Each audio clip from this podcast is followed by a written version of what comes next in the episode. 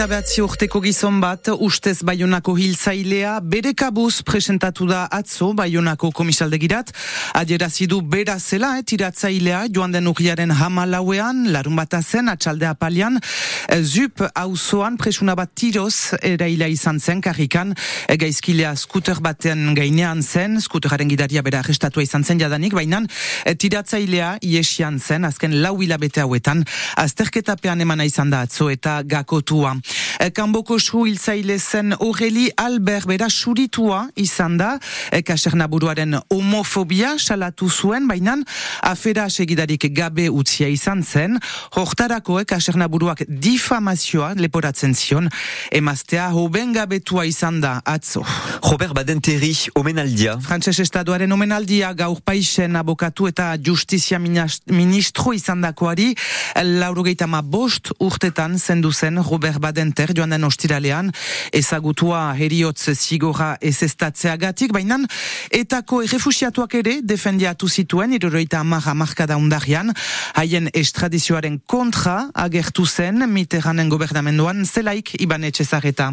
Mikel Goikoetxa txapela etako militantearen abokatua izan zen mila behatzeun eta irorogoite meretzian ex-San-Provenceko dei hausitegian haren ekstradizioaren kontra eta irabazi zuen txapela mila behatzeun eta larogoita lauean hil zen galen atentatu baten ondotik donian eloitzunen urte berean gobernu sozialistak lehen aldiko hartzen zituen etako militanteen ekstradizioak Espainiarat eta horren kontra ere agertu zen orduan zen justizi ministroa Robert Badenter, François Mitterrani idatziz, poliziak hil balin bazituzten oroar beren anaien mendekatzeko zela torturatuak ala erailak izan ziren lagunak, militante politikoen ekstradizioaren kontra agertzea. Ezkejaren oinarria zen garaian aldatuz joanen dena. Estimatuz ekstradizioa onargarri zela krimenak leporatuak zirelarik libertateak errespetatzen zituzten erresumetan. Ikuspundu hori ere deituko zaio berantago Badenter doktrina. Baionan ere omendua izanen da, eh, Robert Badenter, minuta bat isiltasun eguerditan Baionako hauzitegia intzinean. Kolegio berri bat. Departamenduak iragarri du atzo bere berroita margarren kolegioa eraikiko duela, beskoitzen, beskoitzen non ikastolak ezin duen egoitzarik eraiki, seire unikasleko kolegio bat posible litaike, beraz, lau urte barne.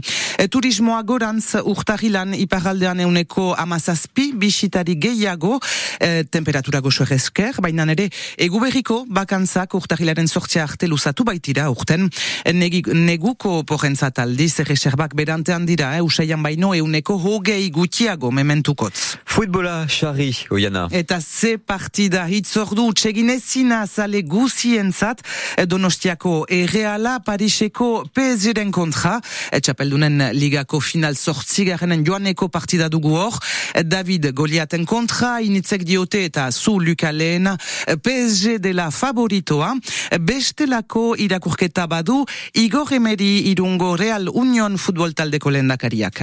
Paris Saint-Germainek ez du inoiz sekula irabazie txapeldunen liga, beti hor dabil, jokalari honekin, talde honekin, baina egia da txapeldunen liga talde bakar batek idazten dula. Eta norgeiagokari begira, nik uste dut oso berdin dagoela, reala naiz eta azken partietan ba, lesioak euki, e, emaitzak e, ezainenak izan, hori kontutan eukita, ba, esan dezakegu agian Parisen jenmen pixkat e, hobeago iristen dela partidora, baina nik uste dut oso berdinduta dagoela eta ez dugula jakingo Donostiako norgeiakoare norgeiakoa iritsi arte nor izango den eh e, sailkatu ez dut uste aste azken hontan jakingo dugula erreala edo Paisen Germen e, ba urrengo itzulira joango den edo ez. Nik uste dut oso berdintu egongo dela eta eta Donostian ikusiko dugula nor den garailea Eta zuek nor ikusten duzie garaile, sarri deitzen aldo gaituzie oraidanik irratira, ez zuen iritziaren partekatzeko, jakinez, Mathieu Rabi distrika burua gurekin izanen dela, gure gomita sortziak eta laurdenetan, PSG Donostia partida zuzenean segitzen ahalko duzia antena untan, atxeko sortziak terditaik goiti, barda txapeldunen ligako final sortzigarenak hasi dira, Madrileko errelaren garaipenarekin, bat eta uts Leipzigen zelaian, kanpoan nagusitu da ere Manchester City, iru eta bat Kopenhagen.